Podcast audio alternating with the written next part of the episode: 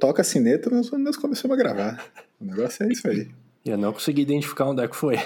Ah, foi lá. Foi lá pra lá. Foi pra lá, então. Foi pra lá. É isso aí.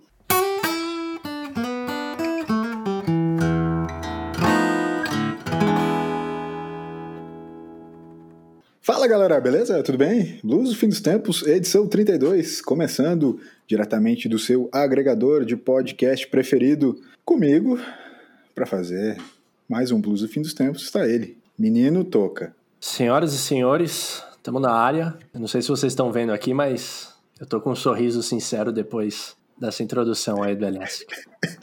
sorriso sincero depois de uma frase. Exato. Com a gente também o nosso afegão médio preferido, o dono da abertura do BFT, Toby. Fala, Toby, como é que tá, meu? Atingir milhões com nossas frases de efeito, nosso belo sorriso depois de uma frase, conhecimentos inúteis e dicas gerais são coisas que fazem parte do nosso dia a dia aqui no BFT. Porém, muitas vezes somos confrontados com a dura realidade do baixo número de plays nos agregadores por aí afora. Mas temos ciência de que o mundo dá voltas e a história, a história está aqui para nos deixar sonhar com um futuro promissor. E é por isso que hoje eu trago esse belo conto para vocês. Em meados dos anos 2000, um rapaz australiano e muito bonito, por sinal, chamado Hugh Jackman, já era considerado por muitos um dos melhores atores do seu país. Porém, não satisfeito em concorrer com cangurus por papéis melhores e constantemente ter o seu país confundido com Floripa como a verdadeira ilha da magia, ele quis alçar voos maiores e galgar sucesso e a fama mundial. Foi então que, aos 32 anos, ele, no momento histórico da sua carreira, foi chamado para fazer o papel do Wolverine, meus amigos. E aí, o final vocês já conhecem, né? O resultado foi uma loucura, não se falava em outra coisa. Ele até ganhou um próprio veículo, um veículo próprio com seu nome, uma homenagem ao X-Men que a montadora Renault fez. Sem falar nos fãs enlouquecidos aí afora. Bom, que essa história nos sirva de inspiração para mais um episódio histórico e que principalmente não nos deixe de desistir dos nossos sonhos e do sucesso mundial, que é o grande objetivo aqui do BFT. Além da gente ter um carro com o nosso nome. Também. Ok. Eu sempre, eu sempre achei que o primeiro cotado pro papel do Wolverine era o Nazi do Ira. Putz. O, o Nazi fez a dublagem. Né? Ah, boa. Wolverine, brasileira. Wolverine Valadão. Eu acho que era um apelido no, Wolverine? no Rock Go. Rock Go. Essa, era, essa era a piada. Sim. Ah, bom que alguém explica. É. Mas valeu, tá? Obrigado pela abertura. Tá ficando cada vez mais complexa. Às vezes eu me perco um pouco, fica difícil de entender. Eu acho que às vezes ele se perde um pouco também. Não, mas dá Mas- pra ouvir de novo, é. Põe 0.8. O raciocínio aqui é Tá. muito rápido. É mil grau. Beleza. Ô, molecada, vocês sabem que hoje a gente tem convidado, né? E é por isso que a gente tá feliz em apresentá-los. Histórico. E em nossa companhia hoje está ele, que é um dos principais ouvintes deste podcast. Que honra. Um cara que já foi cabeludo, baterista, e hoje divide seu tempo entre o trabalho, a família e o videogame, assim como a gente, tirando a parte da família. Seja bem-vindo ao Blues do Fim dos Tempos, Ricardo Vart, o Ricardinho. Meu Deus do céu. Mas, meu Deus do céu.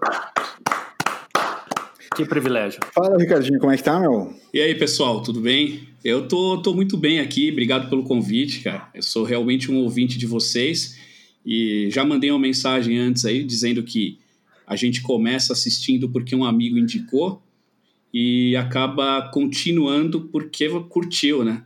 E eu sou um ouvinte mesmo assíduo de vocês, eu ouço todo. Logo que lança aí, eu, eu sempre tô de olho e curto muito o papo de vocês aí. Obrigado pelo convite, vai ser legal trocar uma ideia. Muito bom. Legal. Segundo convidado que já ouviu o podcast.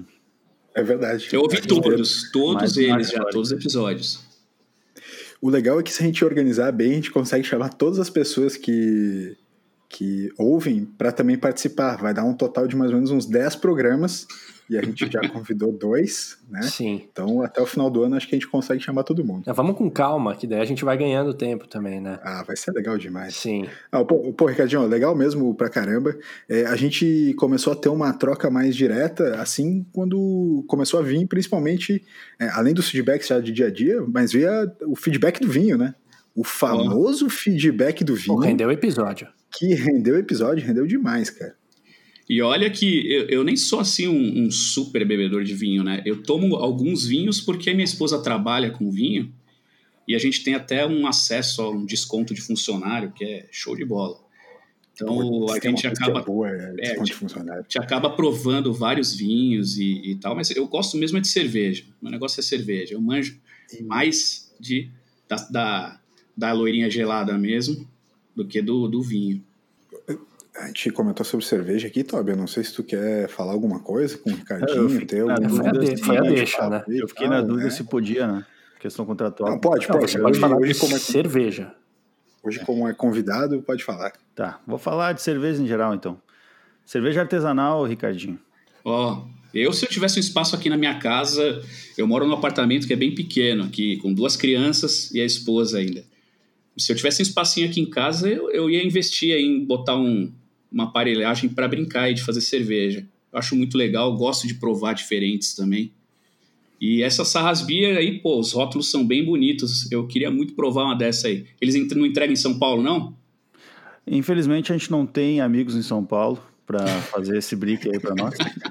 Mas, cara, podemos, podemos conversar depois ali, a gente troca o WhatsApp. Ou então, aí... quando, quando a cerveja for de rosca, a tampa, de repente. Isso, eu... exato. Rolha. Aí rolha que tá. Que é aí que tá. Esse negócio de rosca. Essa produção aí tá, tá muito básica ainda, tá muito local. Não, vamos é, resolver. Para poucos, pra poucos, né? Para poucos, é. para poucos. A Sarras que está ampliando sua linha de produção para o nosso objetivo, na verdade, é, é, beber menos e vender mais, porque atualmente a gente bebe 70% do que a gente produz então não chega para muitos clientes. Mas a gente está querendo baixar aí para 50, 45 e tal, para ver se a gente consegue atingir mais gente, que realmente não, não tá dando conta. Mas com o tempo, né? Sem pressa. Ah, sem pressa. Coisa para quê? Planejamento para. Plano, plano para daqui a 10 anos, né? A é. visão da empresa. Imagina que massa o cara bota na visão da empresa assim: ah, nossa meta é, gostaríamos de beber menos de 50% da, do, do total da produção. Agora, eu tenho uma pergunta para o Ricardinho que é o seguinte: veio o famoso feedback do vinho, que uhum. foi um momento histórico aqui do, do podcast. Eu queria saber se ele estava ouvindo o episódio sozinho, se partiu dele esse, essa crítica que, que veio, ou se a Carol, digníssima esposa dele, estava ao lado e comentou com ele. Da, da onde que veio esse feedback? Em resumo, a gente fala muito bobagem, Ricardinho? É, mais ou menos isso. Não, cara, não é isso não. É porque, na verdade, essas bobagens entre aspas aí, é, eu falei muito de, muitas delas já. E aí eu tomava bronca da mulher, sabe? então, todas essas que vocês achavam aí, o, o lance do o vinho de rolha, vinho de rosca, o fundo da garrafa. Eu sempre tinha essa impressão também de que a garrafa, o vinho era melhor quando tinha uma garrafa que, que era mais elaborada. E ela me explicou um monte de coisas, cara. Então, até o formato da garrafa, quando o vinho é mais, é, é mais suave, ele não é tão, tão forte, eles procuram usar uma, uma garrafa com mais curvas para deixar mais feminina e algumas garrafas mais quadradas quando o vinho é mais parrudo, quando ele tem mais. Então, um monte de coisas ela vem me falando. E uhum. eu lembro que eu olhei, eu vi, ouvi o episódio, daí falei, ah, cara, eu acho que não tem muita razão isso aí. Eu já perguntei para ela, mas eu fui e falei, ó, vou ligar para ela, vou perguntar e vou passar o feedback correto, né? Porque também é, o, o, o, sujo falando do mal lavado não dá, né? Ia ser engraçado se o Ricardinho desse o feedback e depois a esposa dele dar o feedback em cima do feedback do Ricardinho. Sim, Isso. aí ia ser top. E era capaz de eu tomar bronca também. Falar, ah, você não falou nada do que eu falei. Certeza. Acontece bastante. Cara, mas também, só para a gente fechar a história dos feedbacks do Ricardinho e também o porquê que a gente convidou o Ricardinho para participar junto com a gente, que é talvez o grande mestre dos feedbacks aqui, porque no último, nos últimos episódios, o 30 e 31, tiveram né, participação direta dos feedbacks do Ricardinho também, em Tocar. Sim, total.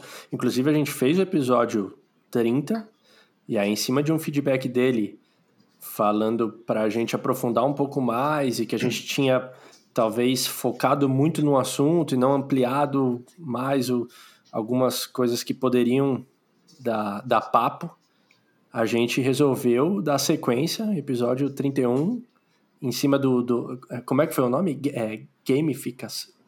Gamification. Gamification. Aí, é, num, um, um, game divertido que a gente fez. É, em cima do. Primeiro do... blues do fim dos tempos gamificado de toda a história, episódio 31. Exato. Mas em cima do, do feedback do Ricardinho. Aí que a gente deu continuidade. Parte 2. Valeu. É, foi legal. Eu achei que, que deu uma desenvolvida. Que eu, eu, eu, logo falei, quando vocês falaram do Galvão Bueno, cara, que é aquele cara assim que é bom e não gosta, sabe? Eu, eu odeio o Galvão. Não, não. Mas eu, não, ele é bom pra caramba, cara. A gente tem que assistir o jogo com ele, cara, até porque eu preciso de alguém para xingar, cara. Então, é, isso é uma boa também, sabe? Eu acho pior que o Galvão é aquele Arnaldo que sentava do lado dele, que torce pro juiz, cara, ficava xingando ele todo jogo. Então, faz parte é disso. Xingar. Faz parte. O Arnaldo é demais de xingar. Cara, quando, quando o Galvão ele sugeriu que talvez não fosse para a próxima Copa, eu já tava desesperado. Pô, quem que vai ser a próxima Copa, cara? Kleber Machado não dá, vai. O, eu assisti hoje o, o filme do Senna, que tá na, na Netflix, né? Que aliás é um documentário. Sim, é uma um obra-prima, né? Tá. Muito bom, muito bom. Sim. E grandes lembranças do, do Galvão também, narrando as vitórias do Senna, né? Porque Cara, uma... é baseado praticamente em imagens da Globo, né? Porque sempre tem o logo da Globo nas imagens. Sim. E, o, é, e a, a do Galvão ali, anos, né? mandando ver, uma emoção única. Pô, se tem, se, se tem um, a gente que fala de bastidores aqui, se tem uma história que eu gosto muito, é quando o acidente do Senna mesmo em Imola, o Galvão, o Galvão Bueno, o Galvão, muito, é calma, calma que eu vou, eu vou concluir, eu vou concluir. Por favor, por favor. O Não, Galvão tá, Bueno com, o, o Galvão Bueno contando os bastidores do cara segurando a narração, sendo que um cara, um amigo dele tava lá e certo já que tinha dado muito ruim, é surreal. E aí tem uma galera comentando como que ele reagiu na hora. O cara é muito bom, né? Cara, Cara, eu né? fiquei seis horas na fila do velório. Caramba. Você foi? Eu fui. Eu fui. Eu fiquei conta, seis horas conta, na fila vai, do velório. Vai ter que contar. Conta. Não, isso vai ter que contar muito, cara. Eu fui, cara. E o pior é que eu, eu namorava uma menina na época e a gente ficou ali na fila, ela queria ir embora e eu insistindo, não, eu quero passar lá, quero dar meu, meu adeus. E ela enchendo o saco para ir embora, queria ir embora. Por isso não casou. E, no final, no final das contas eu consegui segurar, consegui segurar e, e, e, fui até lá. E é emocionante, cara, mas os caras estavam fazendo a, a pique, né? Então era entrar e não podia nem parar porque tinha Sim. milhões de pessoas, mas era muita gente, muita gente mesmo. Então é aquela coisa meio frustrante também. Você fica seis horas lá e você passa voando pelo lugar, você não consegue nem parar ali um segundinho. Um mas, cara, valeu, valeu, porque é uma historinha para contar. Não tem muito o que contar, porque foram seis horas de fila, chato pra caramba. Sim. Uhum. No sol, em volta ali do. do foi no, no Ibirapuera, ali na Assembleia, né? É. Nossa, cara, e, e, acho que ia até o metrô quase, cara, fila. Até o metrô lá da Vila Mariana, lá em cima.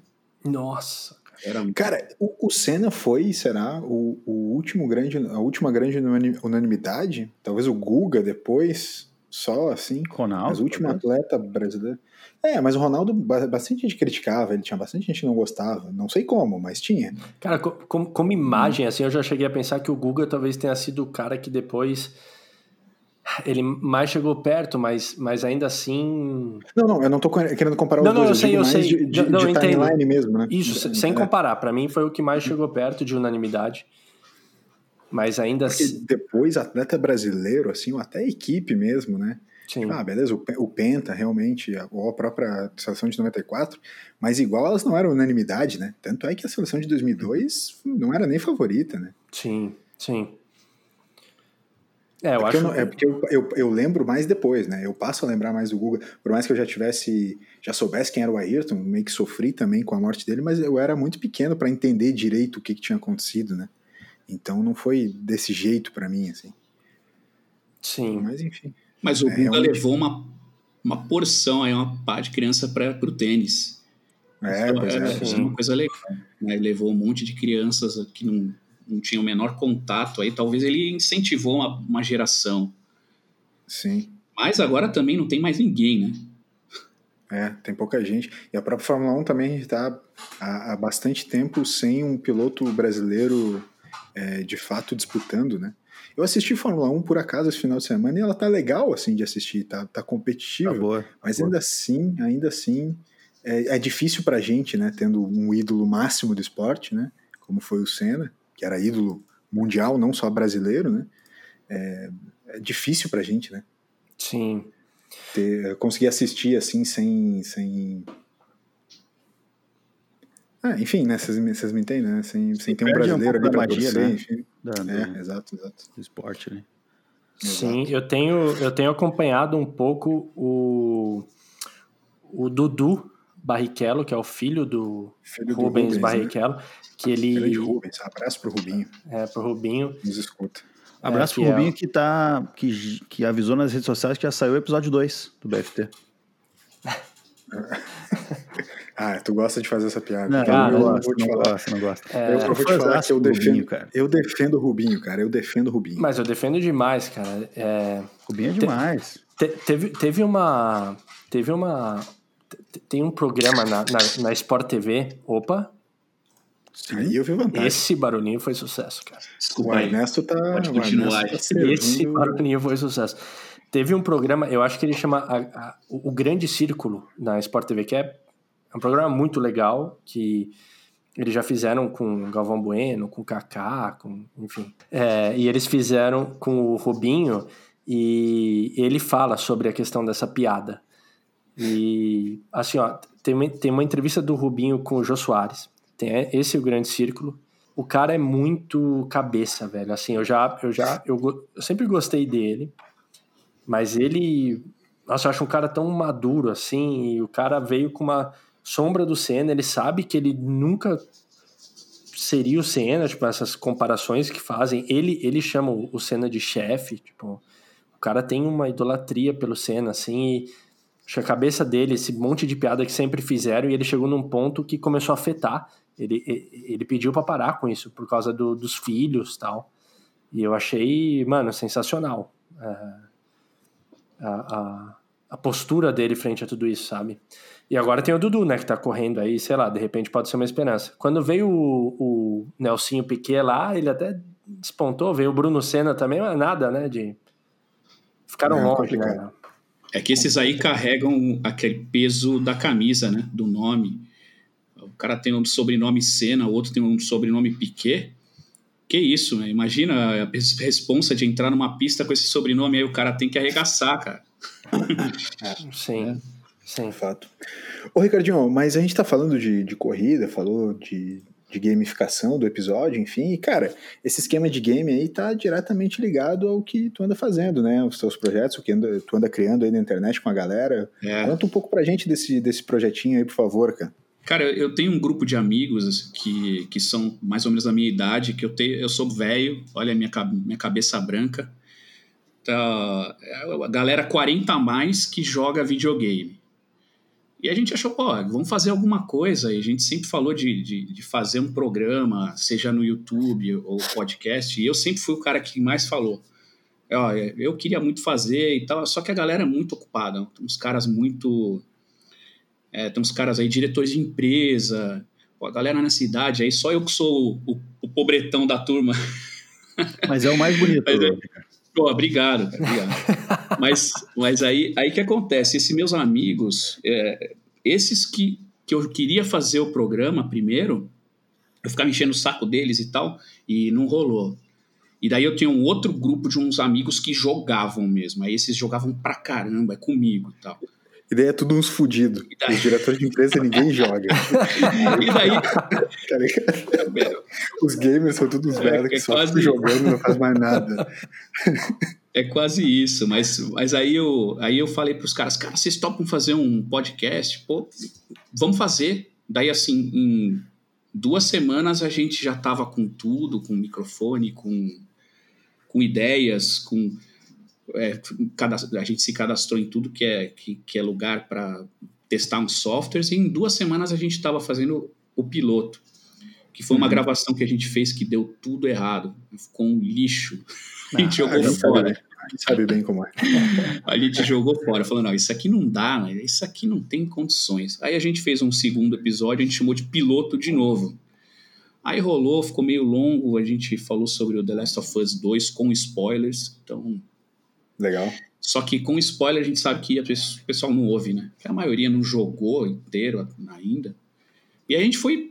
A gente deu sequência e conseguiu fazer quatro episódios. E estamos aí. Então a gente joga muito. Muito no sentido de, sei lá, que seja duas horas por noite. É uma, é uma, é uma quantidade boa. Eu, eu costumo dizer que se eu tivesse usado esse meu tempo para fazer um, um, um, estudo aí, eu acho que eu seria PHD em qualquer coisa, até física quântica, se bobear. Tem jogo aí, por exemplo, Persona que eu tô jogando aí, é um jogo que tô faz, não faz muito tempo que eu comecei ele, eu tô com 100 horas de jogo já. É, legal, e, legal. Mas é um jogo bem piração, assim, que tem muito papo para conversar depois. Então a gente vai ter. Esse precisa de um psicólogo junto, talvez, em Toca. Ah, infelizmente a gente não tem nenhum aqui. Não é. tem, né? Só, só os mascarados. Só. É. Não, mas, ô Ricardinho, eu, eu não sei se os guris têm alguma coisa para perguntar, eu vou ir perguntando e depois nós vamos vendo, né? É, eu fiquei apavorado que, como morar em São Paulo, o cara consegue resolver rápido as coisas, né? Duas semanas os caras falaram em fazer podcast, já tinha chegado o microfone, já Sim, tinha é. saído ideia. Eu tô há três meses comprando um microfone da China e não vem. Vai no mercado que, que tu acha. da China, né, Não, mas eu, eu sou campeão de comprar as coisas na internet e quando tem no mercado, a pronta entrega, né? É, então. Vai ali no mercado ali que tu acha o microfone, o microfone em liquidação. Eu comprei esse meu vagabundo aqui na, na, na Magalu, chegou em dois dias, cara. Comprei num dia, acho que dois dias depois chegou em casa. Eu tenho uma, uma Desculpa, não pode ficar falando marca, né? Não pode, pode ficar falando. Pode, ficar, pode falar, pode falar, porque em Magalu a gente tem, tem propriedade Magalu aqui, tem parceria. Mercado, Magalu a gente tem mercado de ações, né? A gente é dono. Desde que Isso. começou a, a pandemia eu já, já virei acionista porque eu tô comprando muita coisa lá. Algumas Isso. coisas até dobrado, porque não vem na primeira vez, aí um mês depois eu tenho que comprar de novo. Pô, nem fale em ação, cara, tô perdendo uma grana. Nossa, o dinheiro que eu tenho aplicado em ações, meu Deus, cara. Para com ele, não quero nem pensar. Nosso outro podcast que a gente está fazendo em coisa com a Betina, aquela. aquela? Aquela Betina do. Sim. Olá. Pois é. Uhum. Não, brincadeira. O, Mas, cara, desculpa, LS, é só porque fala, eu sei que fala, você fala. vai perguntar do, do podcast, eu, eu só vou fazer uma escada aqui, que o nome do podcast, eu, eu, eu converso bastante com o Ricardinho é, no, no WhatsApp ali, a gente vai, vai falando a respeito do podcast e o nome do, do podcast dele é PSN. E aí eu até pensei, caramba, não, não tinha esse nome, porque nome é, é complicadíssimo para achar, né? Sempre você tem uma boa ideia, só que alguém já teve antes de você e já tem alguma coisa. E aí eu pensei, ah, PSN e tal, né? Só que, na verdade, o nome PlayStation dele... Network, né? É, só que, que já, eu... já mostra qual que é o melhor console, né? Mas não é PlayStation Network, é, né? Exato. só que o Ricardinho vai explicar, mano. Cara, é que assim, a gente ficou numa briga, cara, com nomes, que o nome, o nome que a gente decidiu primeiramente era Rage Quit. Que é. A gente fica nervoso com os jogos que a gente é velho, não tem mais reflexo, então a gente larga o jogo então, larga o controle e taca ele na parede. Então, é Rage Quit era um nome bom. Só o LS jogando NBA, é isso. É, mas, com certeza. Com só certeza. que a gente viu que tinha um podcast já, tinha, sei lá, uns 70 episódios. Se fosse algum que tinha dois, três também, a gente falava, ah, vamos competir com os caras, mas já tinha muitos episódios, você falava, vamos achar um nome. Putz, e não vinha o nome. E o nome que o pessoal sugeria eu achava muito ruim. Eu trabalho com criação em agência, né? Então, putz, cara, e os nomes que eles vinham lá, falava, nossa, cara, eu vou. não dá, não dá, tinha cada um. Eu queria uma coisa mais divertida, eu queria. Era, é, sabe, gamer, é, gamers de chinelo, sabe, jogando de pijama. Eu queria umas coisas assim, porque é a nossa vida, né? A gente vai jogar depois de, de dar banho nos filhos, é bem isso. Só que aí, no final das contas, não conseguia chegar num acordo. A gente falou: ah, meu, não vamos dar nome para esse negócio, vai ser podcast sem nome. Aí a gente viu que podcast sem nome dava PSN, caiu no colo, né, cara? E falou, ah, pô, aí, vamos, vamos para cima, podcast sem nome. A gente apelidou de pod sem nome Então aí, vamos, vamos tentar fazer. Legal, legal, bacana. Cara, tu, tu falou uma coisa ali do, pô, da, da banho nas crianças e tal. Era isso que eu ia perguntar antes, cara. Como é que é, é para um cara, como tu falou, já, pô, estruturado, família mais velha, essa coisa toda. E, e eu sei que tá caindo cada vez mais, mas ainda tem um pouco daquela assim, pô, tu tá aí com 40, 30, 40, 50 anos na cara jogando videogame? Qual é que é essa porra aí? Como é que é pra ti esse esquema do, do videogame? Tu joga desde sempre e só continuou? Tu passou a jogar mais depois? É, como é que é a, a tua molecada em casa também no, na relação com os games e tudo mais? Cara, eu, eu para mim o game é a fuga da minha vida de, de trabalho, né? E do meu estresse. Então é ali onde eu solto as minhas energias, o jogo, concentro ali. E para mim faz muito bem. E, e, conciliar não é difícil desde que você consiga fazer alguma coisa que, que eu faço, que é dormir pouco. E eu acho que com a idade também a gente, a gente passa a dormir menos.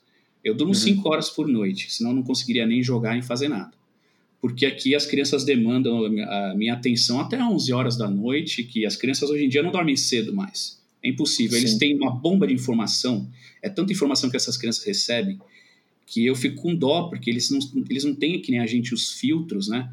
Para entender o que, que você vai absorver, o que, que não vai. Então a, a criança ela fica ali rodeada por informação o tempo todo, elas ficam na pilha, então eles não dormem. Aí eu vou jogar só depois que eles dormem. Então eu tive que adaptar minha rotina para dormir bem, cinco horas por noite, que é o que eu faço. Mas é complicado, cara. É complicado, mas eu não troco por nada. Se pudesse tomar um remédio para enganar o sono, sabe? Puta, eu devia inventar um remédio que se você dormisse uma hora tava resolvido, pô. Eu te, ô, Ricardinho, até eu tenho um negocinho ali. A gente pode. eu fiz. Eu fiz a última vez que eu fui visitar o Toca, eu fui de carro. De São Paulo, Porto Alegre em nove horas. Nossa. Não, porque eu fui de noite, né? Fui na madruga, né? Pra não pegar trânsito. Sim. É, mas. É... Durante 14 dias. Mas tem que ser um remedinho que você tome e aquela uma hora que você dormiu, você fique descansado às cinco, sabe? Se inventassem uma dessa aí, tava ótimo. Mas ô, é. Ô, Ricardinho, mas e, e, eles têm isso de jogar com você? Eles se interessam pelo, ah, é, pelo é, videogame? É, ou, ou, sei lá, hoje em dia a molecada tá muito tablet ou celular mesmo, ou sei lá, computador, mas você sente que eles, que eles jogam, pedem para jogar com o pai? Direto. Eles ficam é. esperando aqui em casa para jogar. Né? A, a Thaís, que é a minha mais nova, tem seis anos, ela constrói coisas inacreditáveis no Minecraft. Assim. É uhum. muito uhum. louco. E eu acho legal isso. E, e, tem desenvolvido até o inglês deles, né? Eu, eu coloco todos os jogos no inglês aqui, não mudo, não mudo idioma de sistema, porque eu aprendi muito com o jogo na minha infância, eu aprendi muito inglês com o jogo. E eu incentivo eles a, a, a ir jogar em inglês. E a gente, lógico, proíbe aqueles joguinhos mais, mais pesados, é, eu não deixo, ou então algum que é mais pesado eu jogo do lado para ir orientando. Mas isso com o meu mais velho, o Thiago Diogo, oito vai fazer nove. Então para ele ele já tem um pouquinho mais de liberdade. Mas é fogo, cara, violência no videogame e tal, a gente tem que tomar muito cuidado. Sim, sim. Pô, tem um amigo sim. meu que que deixou. Tomara que ele não ouça esse podcast, porque vai rolar uma crítica. Mas assim, pô, o cara deixou uma criança de 8, 9 anos jogar o The Last of Us 2, cara, que é um, é um jogo pesado, cara. É, pesado, pesado. É um jogo pesado. pesado. Tem cenas ali que não é de, pô, e as escolhas, né? As Sim, escolhas são pesadíssimas, né? Muito, cara. São, são, é um jogo dramático, pesado e eu fico assim, poxa, eu não deixaria meus filhos jogarem. Não estou julgando ele porque ele deve ter ficado do lado, explicando. Mas mesmo assim, eu não, eu não deixo os meus. Tranquilo, meu. Pode falar mal. O Toca aqui sempre queima alguém também. não, mas isso é uma coisa que eu falei já para ele. Isso é uma coisa que eu já falei para esse meu amigo. Eu já falei para ele, cara, eu eu sou super gamer. Eu não tenho problema com jogos, cara, mas meu filho não joga esse jogo, nem ferrando. Não dá. Sim. Qual foi o jogo mais tenso que vocês jogaram até hoje, assim? Ah, foi esse. The foi Last esse? of Us 2. Pra mim foi. Cara, pra mim foi o Mario Kart de batalha um com o outro, mano. Puta, rolava uma tensão de. Cara, calma aí, meu. Não, esse daí, esse aí termina amizades. Mario Kart, Smash Bros. Esses aí até para terminar a amizade. Você vai brincar com os amigos, você, você sai na mão de verdade. Né? Sai, sai. Não, vai dar ruim, vai dar ruim. Com certeza. É, tu, tu, diz, tu diz tenso dessa coisa de como tenso nesse sentido Eu tinha de... pensado mais no sentido do que o Ricardinho falou ali, mas uh, tipo de, de, sei lá, dar medo ou... Ah, medo, medo um é que eu sou medroso. É, é que, por exemplo, no, no, PlayStation 1, eu não tem como esquecer Resident Evil, né?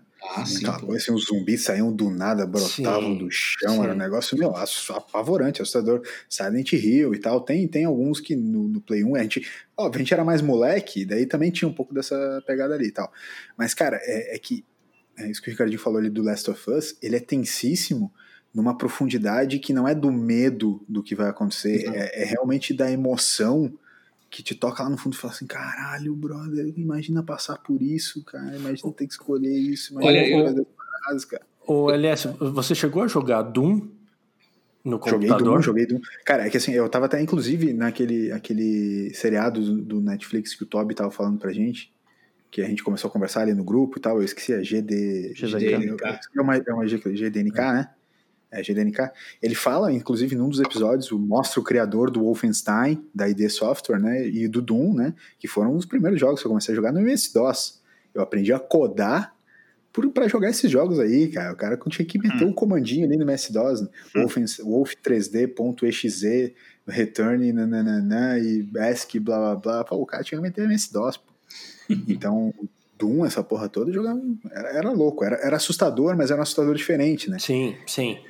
Mas, por exemplo, assim, é, quando o Toby falou tenso, eu logo lembrei do Red Dead Redemption 2 e do 1 também, porque a história te leva a um envolvimento tão grande com o personagem que quando acontecem algumas coisas com ele, tu fica muito mexido. Tu fica muito mexido. É, é tu fica muito mal. Tu fica muito mal pelo que tá acontecendo. Eu posso dizer, na minha opinião, que o The Last of Us 2 é, é um jogo que, para mim, passou a barreira assim do que é videogame, né? É, para mim, ele uhum. virou uma obra do entretenimento, cara. Coisas que tem, ele passa sentimentos que você só consegue na vida real, assim, se te, ele te fere. É quase uma grande, é uma grande série que tu joga, né? Quase exatamente. isso, um seriado, um grande filme que tu joga, né? É, exatamente. Você tem pro Xbox? Tem. Não, não, não tem, não tem, não é tem, não tem. O, o, o, é exclusivo, exatamente. É. Olha lá, mais uma aí, hein? Mais Daqui a pouco eu pego minha próxima. Sabe como é que é? Pro... Mas tem um. Ah, não, não, esquece. É. Mas você uh... falou do Doom que tem violência e tal. É, eu até acho que os jogos de antigamente tinham tanta violência e gore quanto hoje. Mas é que o problema é que hoje o gráfico tá tão realista, é, mas tão é. realista, cara, que você pegar e puxar um gatilho na cabeça de um cara é muito real. Então você tem que cuidar com as crianças mesmo, tem que cuidar com os adolescentes, porque é, apesar de eu achar que a violência do jogo, a gente já teve até uma discussão nisso, né? Violência no videogame, discuti já muito isso com os amigos. Uhum. Então, eu não acho que a, a, violência no jogo ela torna alguém violento, né? mas acho que se a pessoa tiver já uma tendênciazinha à violência, aquilo pode despertar um gatilho, é, dar um gostinho da pessoa de ter eliminado uma, uma outra. Então, é, é, por isso que eu acho que tem que ter cuidado. Mas é. Sim, mas, Pô, é, pra mim é diversão. É diversão pra caramba.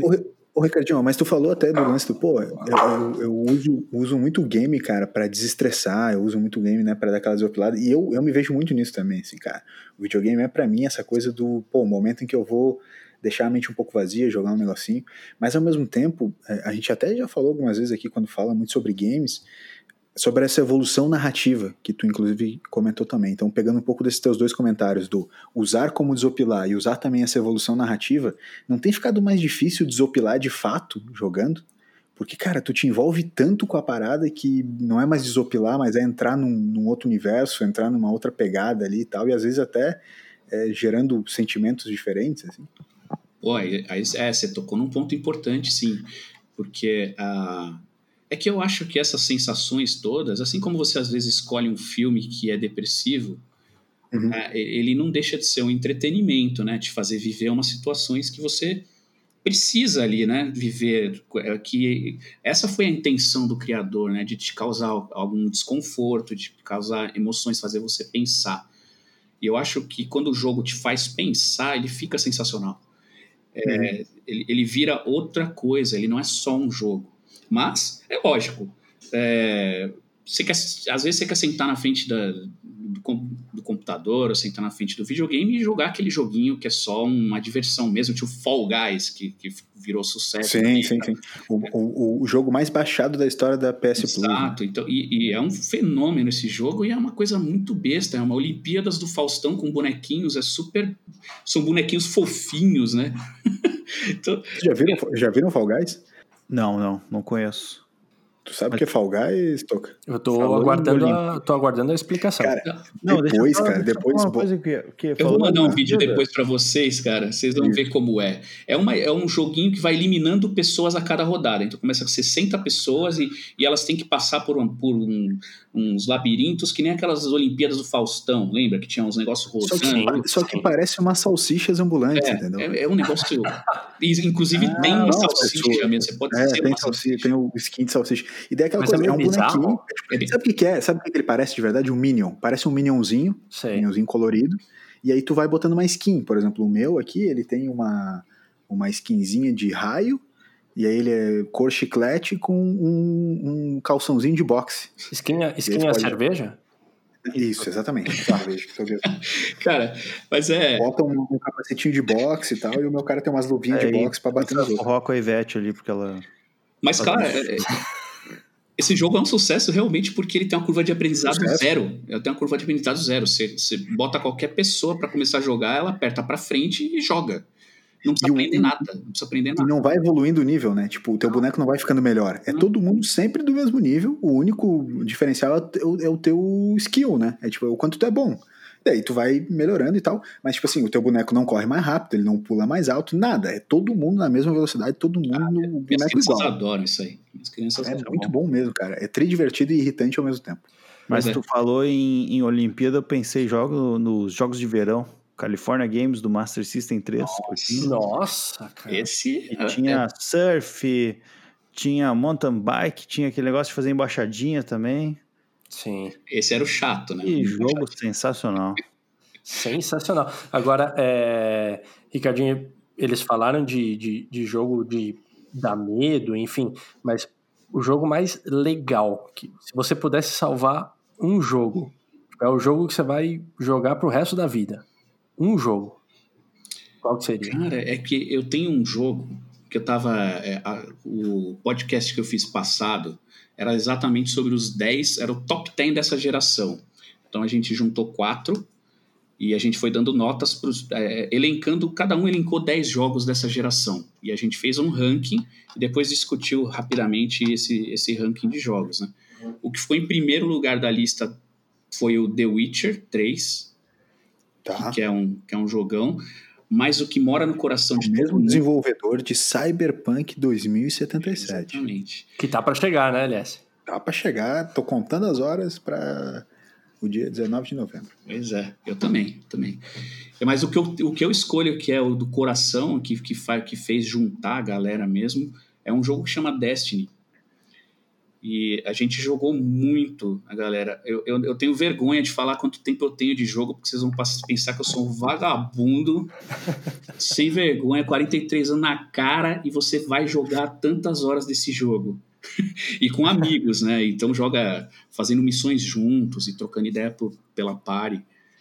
E é, com certeza eu, eu já, já me falaram, porra, cara, se você pega esse negócio, essa, esse tempo que você tem e, e toca um violão, meu, você, você, você pode ser pró em violão, cara, tocar numa... 10 mil horas, né? Tu precisa de 10 mil horas para ser mestre do negócio. cara, eu, eu tenho, eu, eu tenho, vou falar aqui que eu tenho 1.400 horas só do Destiny 1. Juro para vocês, eu mando o print depois. 1.400 horas de jogo.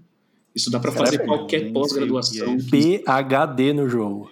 Qualquer pós-graduação toma menos tempo que isso, cara. Que vergonha, né, falar isso aí.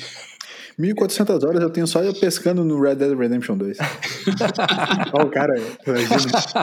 Cara, que coisa. Pescar é a atividade mais chata. Cara, eu, eu, eu costumo brincar, eu, eu falo assim: você quer me deixar contente, cara? Me, quer me deixar feliz? Me chama para pescar. Eu vou ficar feliz em falar não.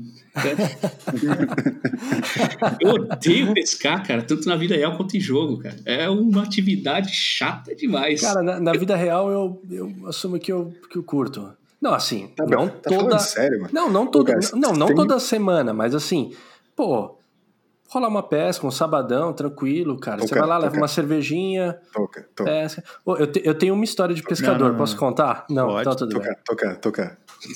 Não, conta, velho. Mas tu não tem, tu não tem a menor cara. Nenhum de nós tem, tá? Nenhum de nós tem a menor cara de quem Cara, não pesca. tem, não. Assim, ó, a última vez que eu. Mas assim, teve uma vez que eu pesquei, que era assim, ó. Fui lá num. Não era pesca e pague, fui num, num rio com a. Tava meu pai, meus irmãos, tava meu pai, curti muito. Tietê, Rio Tietê. É, exato. E aí eu era o único que não tinha pescado ainda. E aí uma hora eu fiquei puto e joguei sem isca nem nada. Joguei e eu cravei um peixe, velho. Mas cravei e, e puxei. É história de pescador? Pode ser, mas eu tenho minha. ia foi dizer, na barriga, velho. A, a história de pescador tu já, tu já tem. É, exato.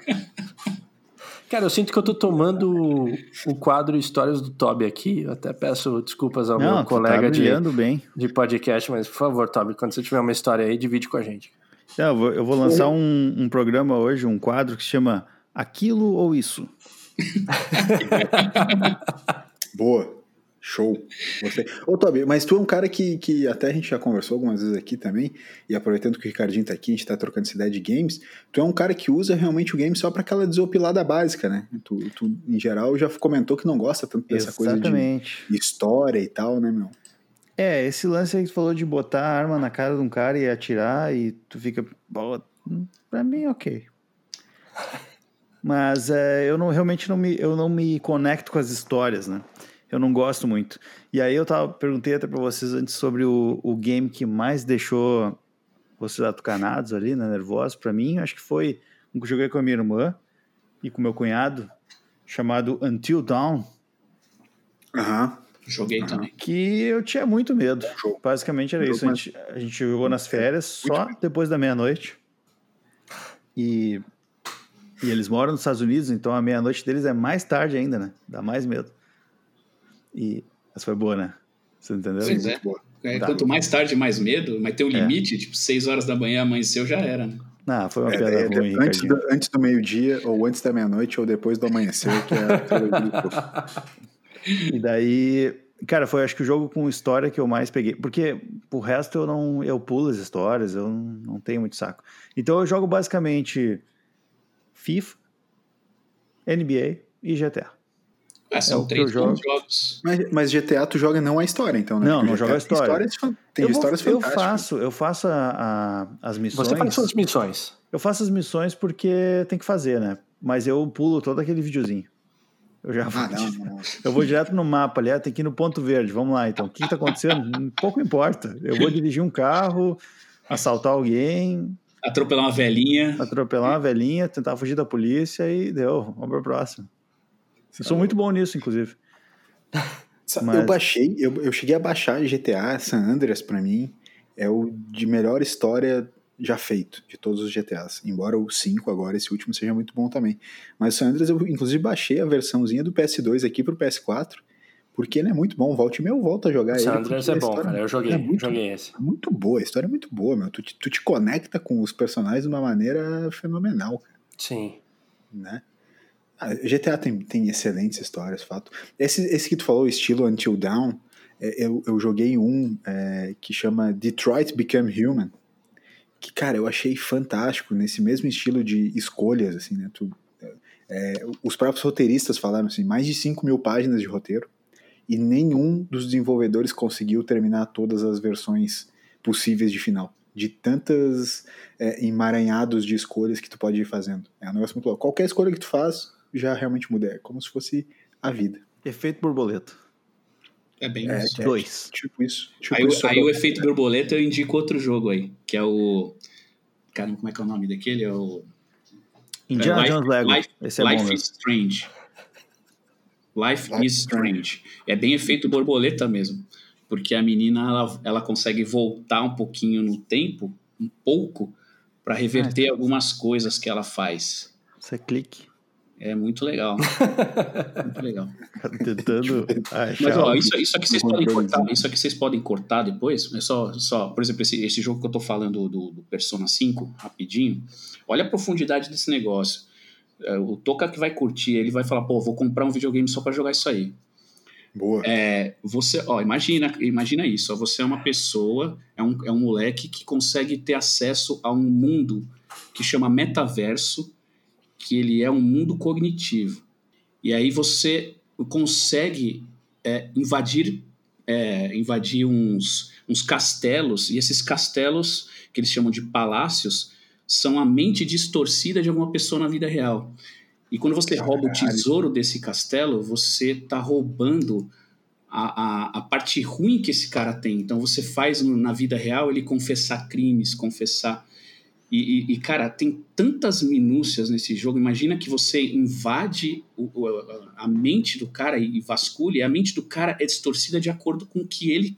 com, com como ele é. Por exemplo, tem um, um treinador de, de escola que ele é, ele é meio pedófilo, ele abusa das alunas, abusa dos moleques para treinar e tal. E o castelo dele é um castelo de com perversidades. Você entra lá, tudo relacionado com perversão. E, e, e, o que você tem que fazer é entrar na cabeça do cara e mudar a mente dele. Então, olha só a, a profundidade da história do jogo. Então, meu filho esses dias perguntou para mim, pai, por que, que você fez isso, né? Ele estava vendo eu jogar. Eu falei, não, filho, eu não consigo te explicar isso, não dá. Aí eu falei, tá bom, vou tentar. Eu expliquei mais ou menos uma coisa para ele e falou assim: ai, pai, para de falar. então, assim, você vê a complexidade que o videogame está hoje em dia, né? Você tem roteiristas absurdos, excelentes, absurdos escrevendo para jogos. Então, por isso que o, o, o, videogame realmente mudou. Esse negócio de que vocês estavam falando de, de o quanto você se envolve, se isso é uma coisa que te diverte mais ou não te diverte tanto. Para mim, sempre diverte, independente do, do, do, resultado do jogo. Mas, bom, isso aí vocês podem depois até cortar do papo que vi a longo Não, a gente não, edita nada, edita zero. Corta, aqui, aqui não muito corta. legal isso que tu falou, e até assim, tu, tu, comentou dos roteiristas, eu vou só complementar, inclusive vindo para a área do, do Toby, que no Last of Us que a gente estava falando, o, o criador da trilha sonora é Gustavo Santolala, que inclu, inclusive é ganhador de Oscar. É, os caras o... investindo muito dinheiro nesse negócio. Esse que era o John Williams. John, John Williams. Williams. John Williams, cara, é, tem que, tem que pesquisar, mas eu acho que John Williams já fez trilha para jogo sim, cara. Não, com certeza. Ah, com Deve certeza ter feito, cara. Os, os, jogos de Star Wars, os, isso aí. Ah, sim, sim, sim. Com certeza o Spielberg deve ter, deve ter chamado. Quando é Lucas Games também, aquele Lucas Arts, deve ter muita coisa com o John Williams, né? Os caras são o, o encarne, né? Sim. É. É muito bom mesmo. Desculpa aí, cara. Olha, se, se o papo é jogo e eu tenho a tendência de ser meio Faustão, sabe? Mas o.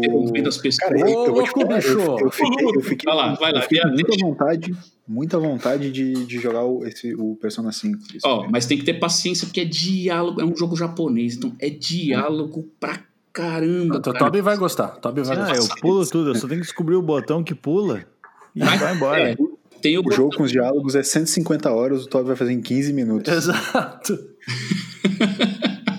é, porque se o jogo é essencialmente a história, ele pular a história, tá isso aí, 15 minutos tá mais que justo, né?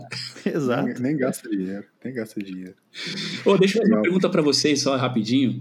É, claro. Vocês leram o livro o Blues do Fim dos Tempos, lá do tal do. Como é que é o nome dele? Ian McKevan? Ian McKevan, aham. Uh -huh. Li, cara. Li. Li. Os três. Cara, aí para ser bem sincero, o LS que leu. Ah, certo. Livro?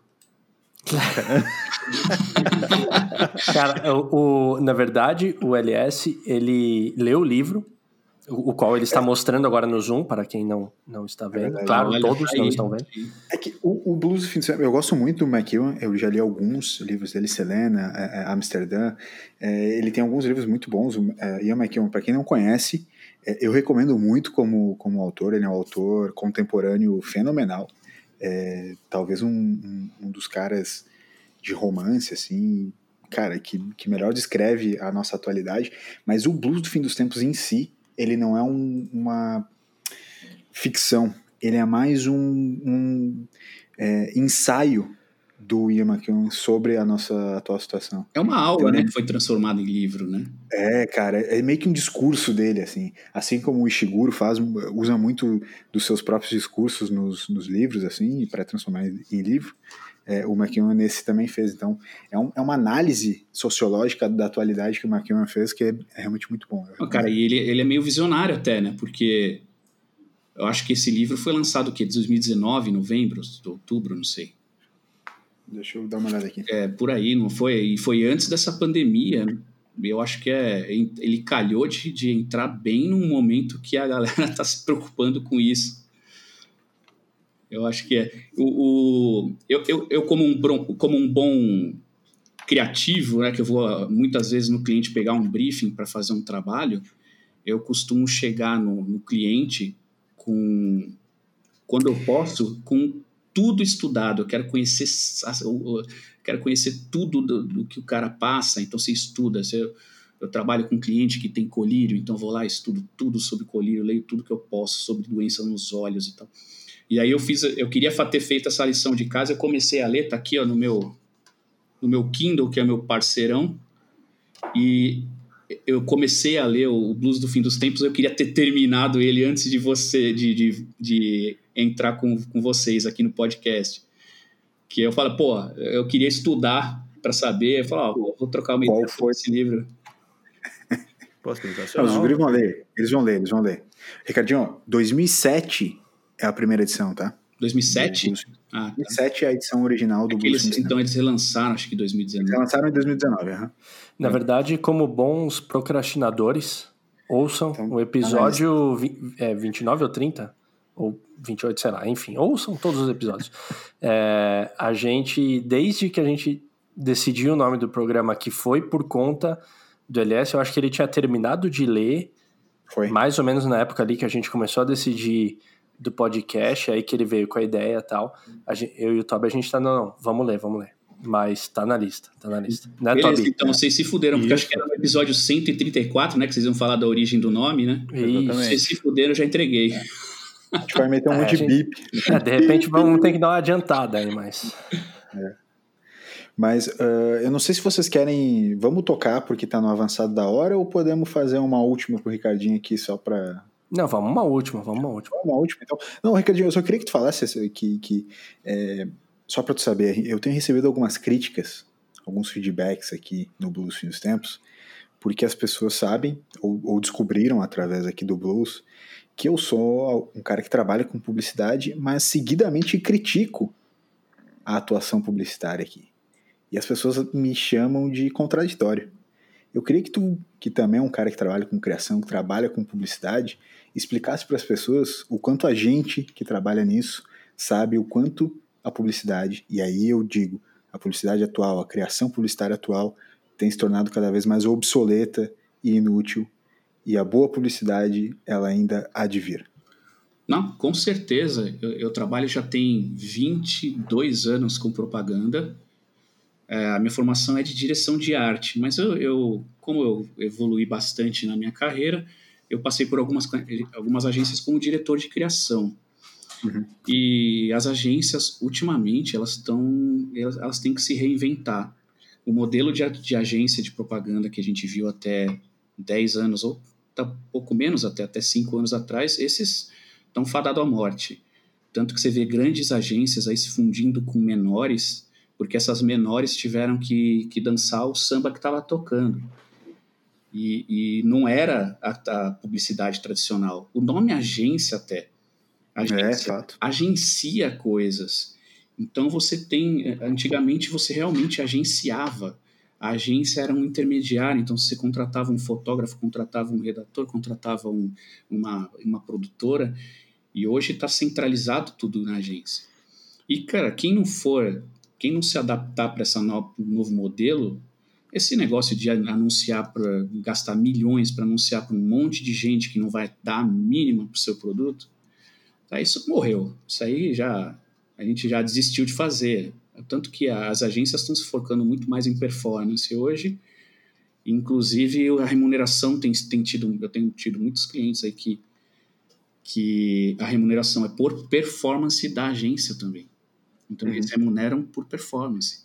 Então, virou, um, virou assim uma briga de faca, né? Bem agressiva. As agências estão querendo é, é, tem agências pequenas abocanhando grandes contas, porque elas estão mais adaptadas para aquele cenário hostil, né, que é a internet hoje em dia.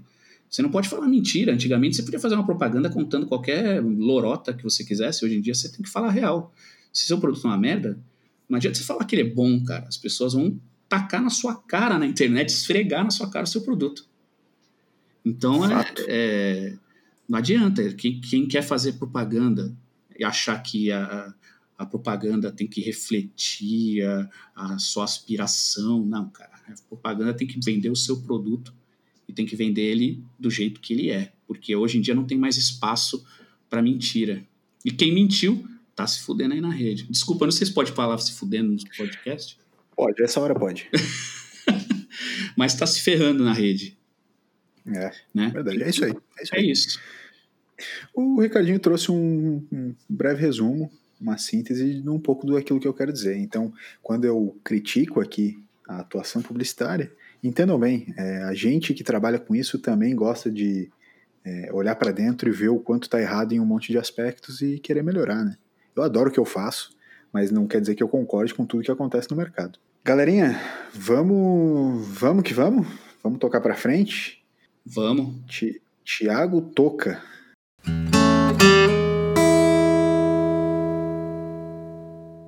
Quadrinho novo.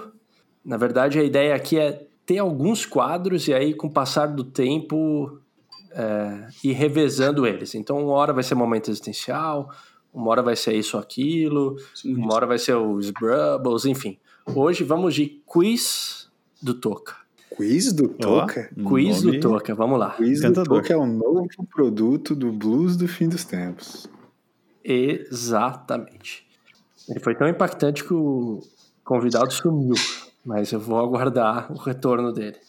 Eu quero, enquanto isso, que tu explique para nossa audiência o que é o quiz do Toca. O quiz do Toca vai ser nada mais, nada menos do que uma pergunta com quatro alternativas, a qual vocês vão ter que escolher.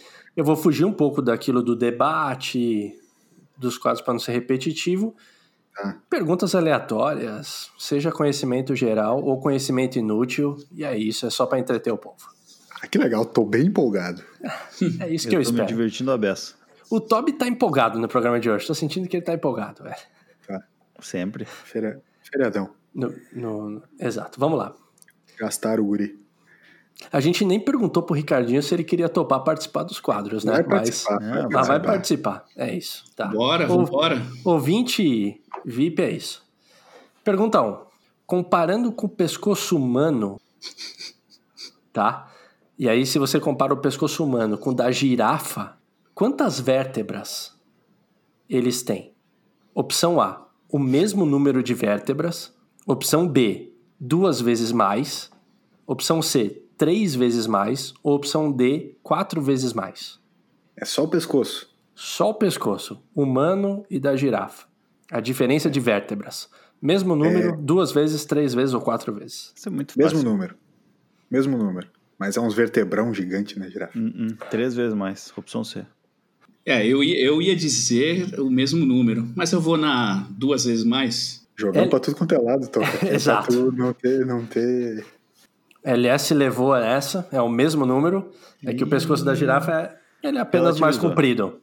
Mas é o mesmo número. Mesmo? Quantas são? Pergunta B. Vamos lá, pergunta 2. Infelizmente não sabemos. Essa parte aí a gente deixa para o ouvinte pesquisar no Google e contar para gente. Beleza. Até para ele participar também. Legal, é completo, né? tá completo o quadro. Tá completíssimo. Vamos lá. Pergunta 2. Se você torcer um pano molhado, ele está encharcado, você vai torcer ele só que está na gravidade zero.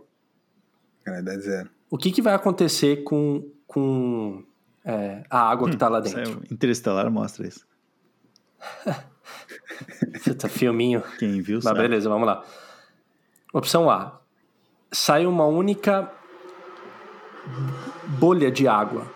Né? Então ela se desprende do, plan, do, do pano e ela vai flutuar. Então você vai torcer, vai sair uma bolha de água e ela vai ficar flutuando. Opção B. Gotas de água flutuam para todas as direções. Então, você apertou o pano, vai gota de água para tudo que é lado. Opção Z. C. Z. Z não, no caso C, vamos lá. Nada acontece e a água não sai do pano. Então você pode torcer o que for que a água não vai sair lá de dentro. Ou opção D, a água sai do pano, mas ela fica grudada em volta dele. Olha o silêncio. É, é, eu acho que é a opção B, cara. Eu vou de B Acho também. que Que, que as gotas eh, elas flutuam várias para todas as direções. flutuam. É, elas saem do pano e não ficam próximas dele. Tá. Em, em várias direções, porque o pano, ele, quando tu torce, ele tá fazendo uma força para todos os lados, né? Tá. Quase como se fosse uma. É, eu vou nessa, eu vou nessa. Acho que é várias explicar a física. Não, tá. É que publicitário tenta explicar um monte de coisa sem Posso saber, falar uma né? curiosidade aqui do convidado que ninguém sabe? Ele, Ele é físico. ele estudou física. Olha aí, ó.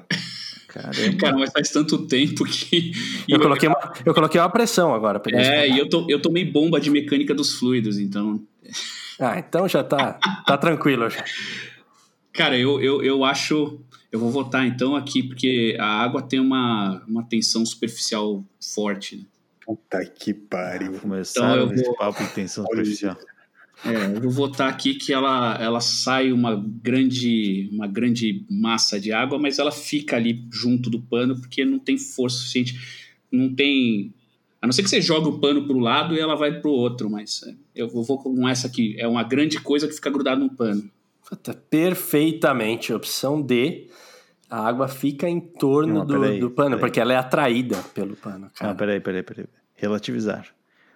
Porque todo mundo sabe que eu, LS e, e outras pessoas, quando a gente vai estender um pano, a gente fica chacoalhando o pano. E o Estilo Ricardinho geral do foi Grêmio. bem claro de que quando tu joga o pano, a água vai-se embora. Não, na verdade, se você Não, jogar. Ricardinho, tu falou. Não, ajuda. Se você, jogar, o pano pro lado, a tendência da água é ela, ela ficar onde ela tá, porque se você tá no espaço e você não tem o. Com gravidade zero, a inércia ainda acontece? Sim, a inércia sim, mas a inércia, nesse caso, na gravidade, é para tendência de ficar parado, né? Ah. Eu só falei inércia porque foi uma das únicas coisas que eu lembrei desse momento, mas eu nem sei exatamente o que, que quer dizer.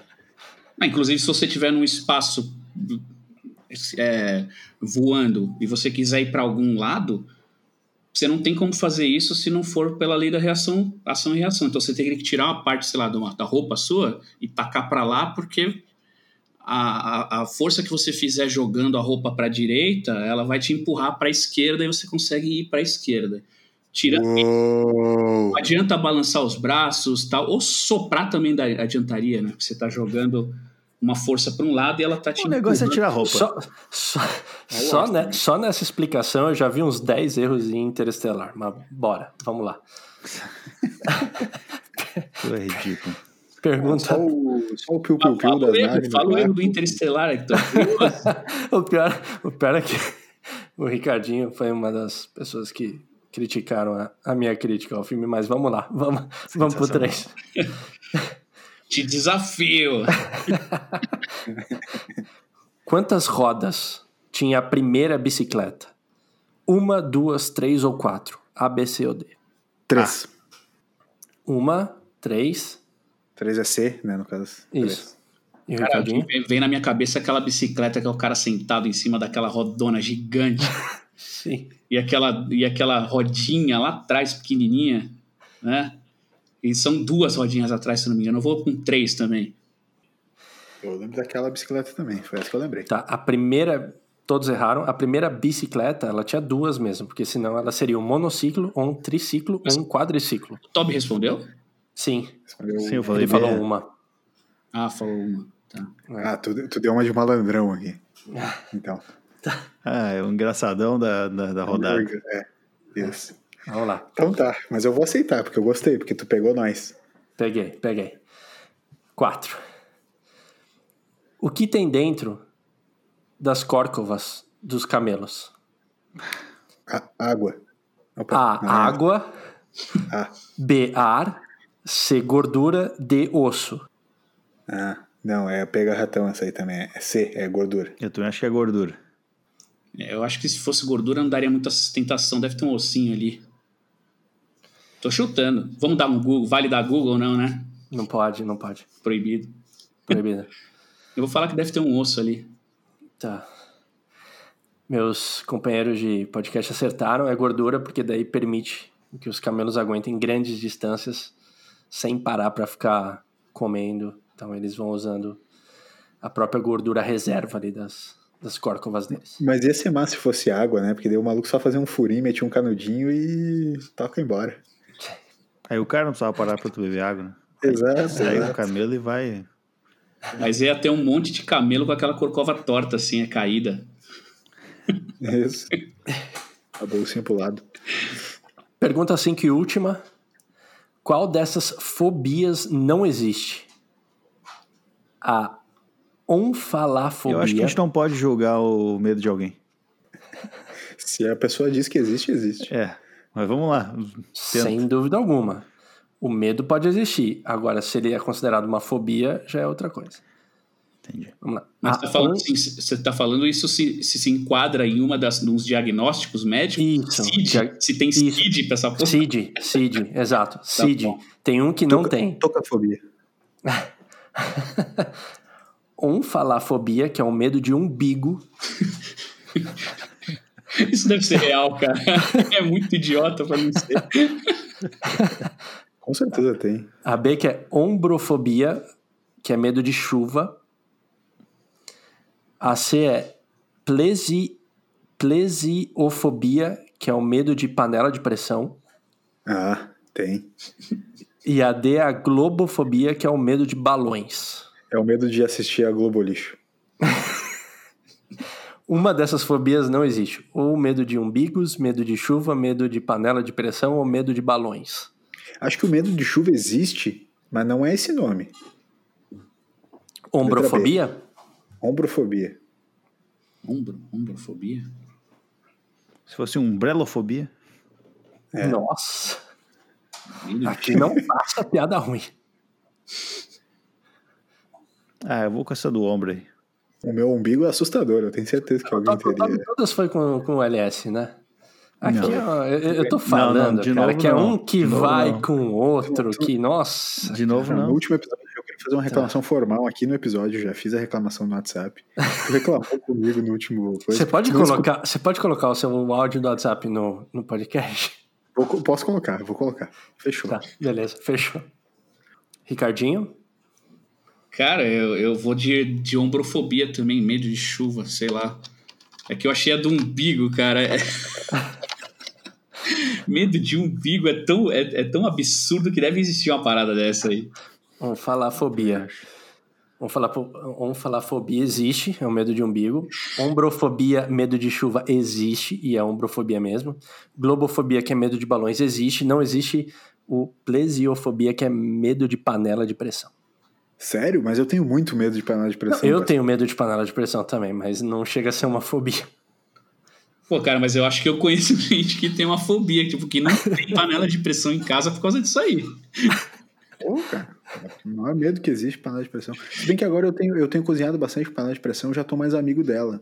Mas eu tinha medo. Cara, eu, eu passei por uma Sim. explosão na minha frente, cara. Caramba, sério. Sério, com meu filho junto, tudo, cara. Mó desespero. Tava no sítio. O que Desculpa, que que eu que falar isso. Eu tava no sítio do meu sogro, e aí, de repente, eles estavam cozinhando uma panela de pressão ali, todo mundo na cozinha, cara. De repente, uma explosão, pau! E a, e a luz caiu. Porque o o deslocamento de ar foi tão grande, cara, que balançou as coisas lá. E aí, de repente, assim, eu senti um monte de coisa caindo na minha cabeça, cara, molhado. Eu falei, caramba, alguém morreu, cara, voou sangue em mim. E não é. Depois, depois que acenderam a luz, cara, tava todo mundo coberto de batata, cara. Meu filho tinha batata na Caraca. cabeça. Parecia. um- Batata fervendo. Cara, eu acho que o, o explosão tão grande que ficou tão pequenininho, batidinho, que não. Não queimou. que chegou a queimar, mas todo mundo cheio de batata. A hora que conseguiu acender a luz, que todo mundo ali. Nossa, desespero. Aí, aí, a partir desse momento, eu ganhei a fobia de panela de pressão. E existe toca para de zoar. Desculpa, Beleza. eu tô rindo, Ricardinho, mas não é. Eu não, Não, queria estar. tensíssimo, tensíssimo, tensíssimo. Muito mais tenso que Last of Us. Cara, a panela, a tampa da Cara, panela. A tampa da tem um monte de batata de todo mundo, cara. E a tampa da panela fez um buraco, foi parar na, em cima do lampri. fez um buraco. Sumiu, já era aquela tampa. Tá louco. Caraca, velho. Desculpa, trabalhei o fundamento aí, cara. Não, não, não, imagina. Uma dessa tá. Excelente história. É, é isso, meus amigos. É, quadro novo aí. Esperamos a, o feedback dos ouvintes. E vamos que vamos. Beleza, valeu, Toca, pelo novo quadro. Agora a gente vai pro quadro consagrado desse programa. Nosso bate-papo maroto com os nossos ouvintes. Fala, Toby, por favor, o nosso a nossa pergunta do ouvinte.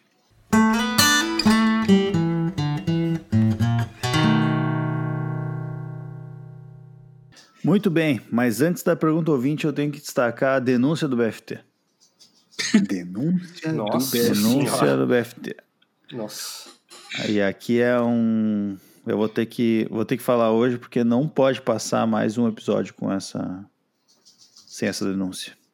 Estava ouvindo o episódio 31 quando o menino Toca comenta que uma ouvinte usando o apelido de Chorona tinha uma pergunta para o Toby. Não é a primeira vez que esta ouvinte usou o meu nome em comentários e por essa razão gostaria de deixar a minha denúncia aqui. A primeira vez que esse belo apelido foi usado foi por mim na indicação de um livro. Então fica aqui o, o recado do ouvinte para outro ouvinte.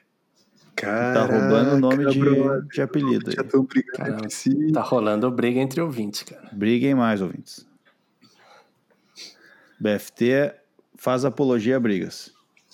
Aqui a gente, a gente semeia a discórdia aqui. Essa rinha de cachorro. Então tá feito aí o, a denúncia. Eu vou seguir para as perguntas agora aqui, um pouco mais tranquilo, que eu fiz minha Beleza. parte. Então vamos lá. Essa aqui, a pergunta vem do R2D2. Tem tudo a ver com o, com o Ricardinho. Então, segue a pergunta. Vocês quatro precisam escolher um super-herói para o LS se transformar. Qual seria e por quê? É, puta lá, miséria. Um, um super-herói pra me Super-herói, transformar. é. Ai, ai, ai. Eu nem sei o que que tem de super-herói, assim. Deadpool é super-herói? Não. Ah, é, O Ryan, o Ryan Reynolds, ele não é nem super-herói. é um anti-herói, mas tá lá, né? Ele é um imbecil. É, deixa eu pensar. O que tem de super Tipo, o Jaspion, esses caras são um super-herói também, assim? Também, Se pô. a gente chegar num, num consenso, sim. O Jirai. Jirai Sim. tô, vira, tô virado no Jirai. Imagina o cara virar o Jirai e poder ficar cantando de verdade essa Tomb música. assim. Raider, Black RX. Ah, sei lá, umas coisas assim. Super-herói, mas super-herói nós vamos pegar o quê? Os clássicos, assim? Eu gostava daquele marciano do, do, da Liga da Justiça dos desenhos que passava. O Chapolin é um super-herói? Chapolin? Chapolin, É. sim. É, pô, por que não? Ah, Chapolin é legal, né? Boa. É, eu, eu, eu escolheria o Chapolin, cara. Só pra ver o LS vestido de Chapolin. Sério, a minha, a minha justificativa é essa. Só pra ver o LS vestido de Chapolin. Não, mas teve uma festa fantasia em Lajeado que o LS foi comigo que ele foi de Chapolin. Já entregando. Meu Deus, foi gratuita essa, hein? Foi, foi. entregando, entregando coleguinha no ar. Essa festa gente nem, melhor nem lembrar. Quem me conhece sabe. Ah, Aquela... Ah, era isso então que nós tomamos aquela noite? Aquela balinha ela era, era polegarina? Era, fez isso aí. Entendi. Entendi. Não, mas eu fecho com, fecho com o Chapolin, Chapolindo. Chapolin. Pode ser então? Fechamos de Chapolin? Não, o Ricardinho não falou. Ah, tá, tem que falar também, vamos lá. Ah, então eu vou escolher um herói muito louco, hein? Eu vou escolher o Capitão Pátria do The Boys. Capitão Pátria. Caraca. Pátria, eu vou meter um Google aqui, não é possível. Depois é Amazon Prime, né? Amazon Prime. Vocês assistiram The Boys? Não. Nunca vi, favor a vocês. Mas passa o trailer direto quando eu assisto Family Guy, aparece o trailer direto. Eu tô falando porque, assim, tem a ver com, com a mídia. Né? O Capitão Pátria e tantos os heróis aí do The Boys tem uma curiosidade deles em relação à mídia. Eles são os heróis da mídia também. Então, Tá. eu acho que, e assistam que é muito bom. Boa dica. Boa dica. Então tá, vamos de Capitão Pátria então, porque o Capitão Pátria da vida real o, tá na segunda pergunta aqui que eu vou fazer. Das pessoas abaixo, você tem que escolher uma para levar no Natal em família e outra para te acompanhar no primeiro dia de um emprego novo. A primeira é o Tiririca e a segunda é o Bolsonaro, Putz. Caraca. o nosso Capitão Pátria. Dono da nota de 200 reais. Calma aí, é pra levar no. No Natal em família ou no primeiro dia de emprego. Tiririca ou Bozo. É, tá. É, no Natal em Família, com certeza eu levaria o Bolsonaro, porque ele ia se dar muito bem com o pessoal lá. e segundo, cara, o Tiririca no trabalho também é- já é tudo um bando de palhaço, acho que fecha bem. Fechou bem, fechou bem, acho que é isso aí. Pra mim é isso. Tá Cara, certo. eu acho- vamos, vamos de, eu, eu vou de Tiririca. Eu vou- Qual? É, Mas é um, é um em cada um, é um em cada um. É um em cada um, é. é eu, eu vou de Tiririca. Mas onde, Ricardinho? No Natal ou no emprego? Cara, no emprego, eu acho. Levar o Tiririca no emprego. Tiririca no emprego e o Bolsonaro no Natal, então. É, o Bolsonaro no Natal, realmente, acho que pelo mesmo motivo aí do, do LS. Acho que ele conseguiria dar vários autógrafos na minha família, cara. Tipo, a galera ia levantar ele e tal. Tá ok? Ele não ia tomar a facada. Eu Cara, eu acho ia, eu, eu ia contrário, eu ia contrário. Eu ia de, de Tiririca no Natal e de Bolsonaro no, no trampo. O cara, tipo, o cara vai fazer uma terapia com o Toca, assim, ele liga o Zoom, tá ali o Bolsonaro do lado do É, tá Toca. ok? É, cara, é porque você, é, você foi mais rápido do que eu, mas eu ia falar justamente isso. Porque como eu sou psicólogo, ia falar, ia pelo menos tentar tratar o maluco. ia levar o Tiririca para animar mais o Natal da família, ia levar o, o Bozo no, no consultório para tentar... É, eu tratar acho um pouco que o ele, cara. Natal, ele, ele é uma época que não tem muita treta, né? Não, Mas, De boa é paz, né? mas Natal ia é ser paz. legal botar uma tretinha no Natal. Então eu ia levar o Bolsonaro na família. Trocar uma ideia bacana com a minha tia. Minha tia Ele ia ganhar, ele ia ganhar presente? com o... Vocês iam levar ele na- no Natal, ele ia ganhar presente? Com Não. certeza. Se tá entre nós, merece um presente. É, fazer inimigo secreto, é isso? É. aquele Boa inimigo pergunta. secreto do ano, ou aquele, ou aquele amigo secreto que você, você é obrigado a escolher, a roubar o presente do outro. Vocês já viram isso? Ah, isso ele deve saber. Sim. Então esse que daí é o legal, né? Ué, você The que- O- in- Inclusive o The Office tem um episódio relacionado a amigo secreto que, que depois dá meio errado e eles começam a roubar, que é sensacional. O Toby que tá fazendo um podcast agora específico de The Office. Isso, cara. A grande abertura da sua vida é o podcast sobre The Office. Eu tô na segunda temporada, episódio 6. Halloween. Legal. Sim. Só de Halloween. E tá muito divertido. Tô rindo a beça. Eu encontrei um furo pra conseguir assistir. Eu assisto só no computador. Aí eu não rio pra TV. Mas você sabia que você sabia que The Office não tem risadinha, né? De fundo. Não, não tem a claque. não vem rido. Não tem. Como diz um amigo meu, né? Tem os programas que já vêm ridos de fábrica. Sim. Esse não tem. Esse é pra ser um humor de constrangimento nato mesmo. Cara, é. Muito bom. Eu vou fazer então a última aqui da Adelaide. A pergunta é para o Ricardinho pensar e ser o último a falar aqui. Vocês falam sobre filmes, séries e games, mas vocês têm algum documentário legal para indicar? Cara, eu tenho, eu tenho um documentário bem legal que eu assisti essa semana, que ele chama Anne Frank, Vidas Paralelas. Tá no Netflix. Legal. E é a respeito de algumas mulheres que foram sobreviventes do Holocausto e estiveram em alguns campos de concentração. E algumas, inclusive, tiveram contato com Anne Frank. E elas contam esse período, como que foi a vida pós-guerra, construir família e etc. Então, é, e eles vão fazendo um, um paralelo com com uma atriz ali, enfim, mas eu achei muito bem produzido, os textos muito bem é, falados, eles, eles se baseiam bastante no, no diário da, da Anne Frank mesmo, então tá no, na Netflix, sensacional, vale demais o play. Para ficar depressivão. Aquele para dar uma animada no dia. Tá bom. Louco. Eu, é, é o recadinho por último, né? E eu vou, é. eu vou depois do toco. É, eu tenho alguns, posso citar alguns? Pode. Vou ser breve em todos eles. É um documentário sério e legal de música para ver. Buena Vista Social Club, do Vin Wenders.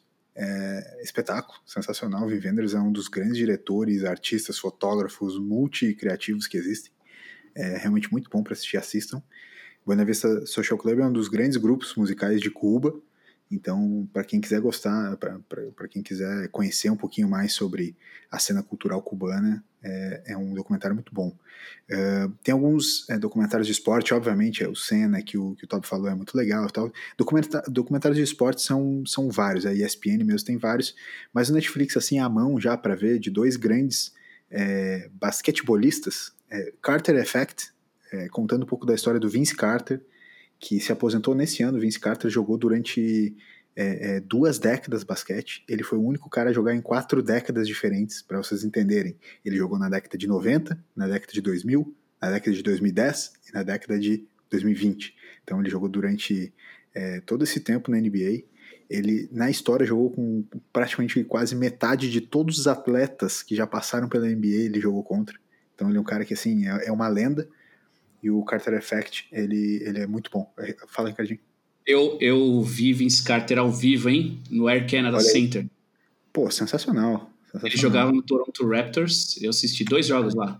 Assisti o Toronto Raptors com o Celtics e com o Celtics 76ers. Do Toronto Raptors. 76ers do Allen Iverson. Isso foi em 99. Muito bom. Inclusive, o Iverson é o segundo documentário que eu queria falar, que também tem, ou tinha na Netflix, eu não sei se ainda tem, mas eu acho que sim.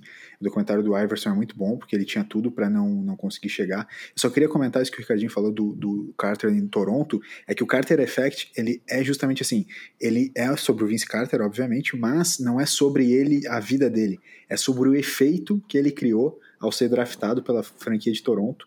E como Toronto não tinha uma cultura de basquete, como era no Canadá, não tinha uma cultura forte de basquete. E com a chegada do Vince Carter, que era um showman, né, um cara que é, jogando era sensacional, é o quanto ele mudou a cultura de basquete em Toronto, Toronto que chegou a ganhar é, campeonato agora no ano passado. E o segundo, então, do Iverson, que é, que é muito bom.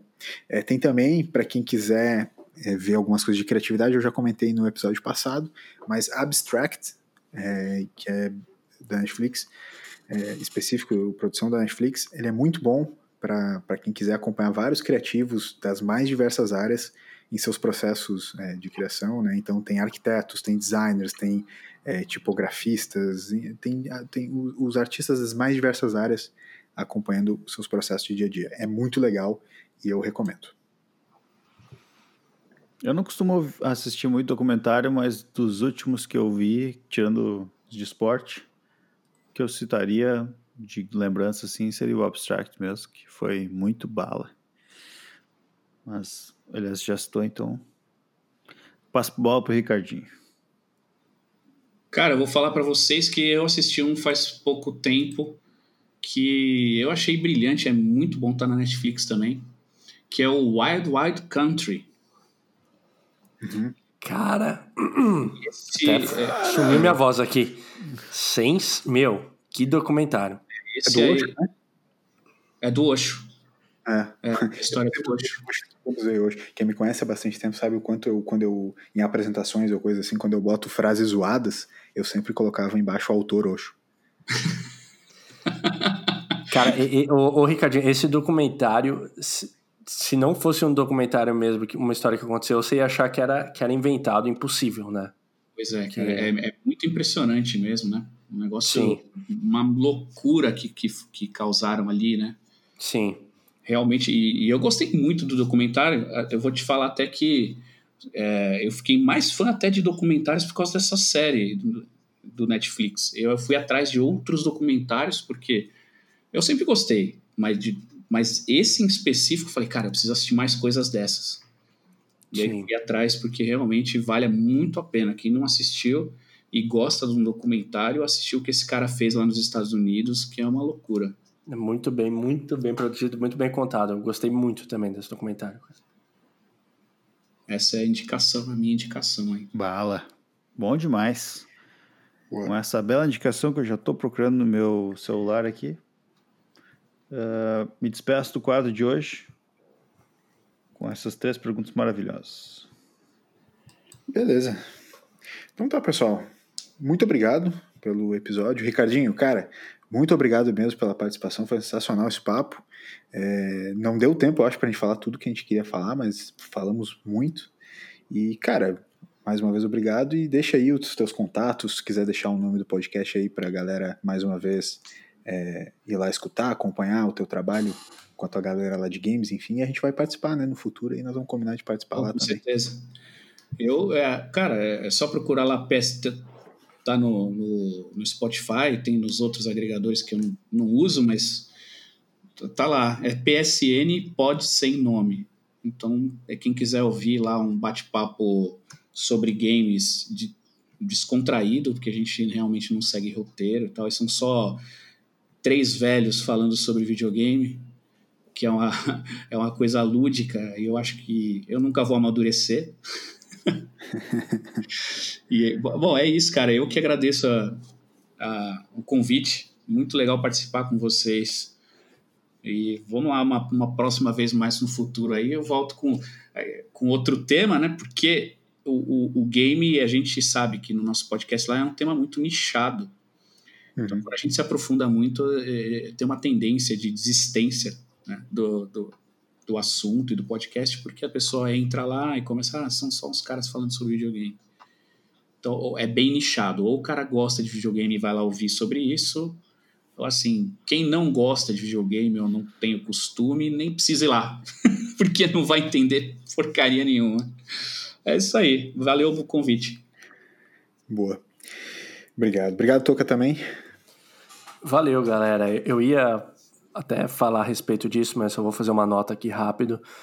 É... Eu acho que a primeira bateria que eu toquei na minha vida foi a bateria do Ricardinho na casa dele. Quando as famílias se encontravam, eu era um pirralho e eu pirava naquela bateria. e ele suportava eu tocar um pouco lá. Imagina o barulho que eu fazia, mas é uma lembrança que eu tenho. E valeu por ter participado, Ricardinho, sensacional. Valeu pelos feedbacks, por tudo aí. O, o vinho, que eu agradeço o nome deles, eu apreciei, eu apenas contei. O, os saca-rolhas que serão enviados ainda. E é isso. Tamo junto. Rumo ao próximo episódio. Boa. Boa, Boa. valeu, Toby. Valeu, Ricardinho. Valeu, gurizado. Tá muito bom. Ricardinho, volte sempre. Legal. E uma boa noite. Legal. Boa noite. O guritado tá bem. Vem dançar comigo, aproveita e me sequestra. Amor vagabundo, intenso ou muita pressa. Não sei como termina, mas sei como começa. Boa noite.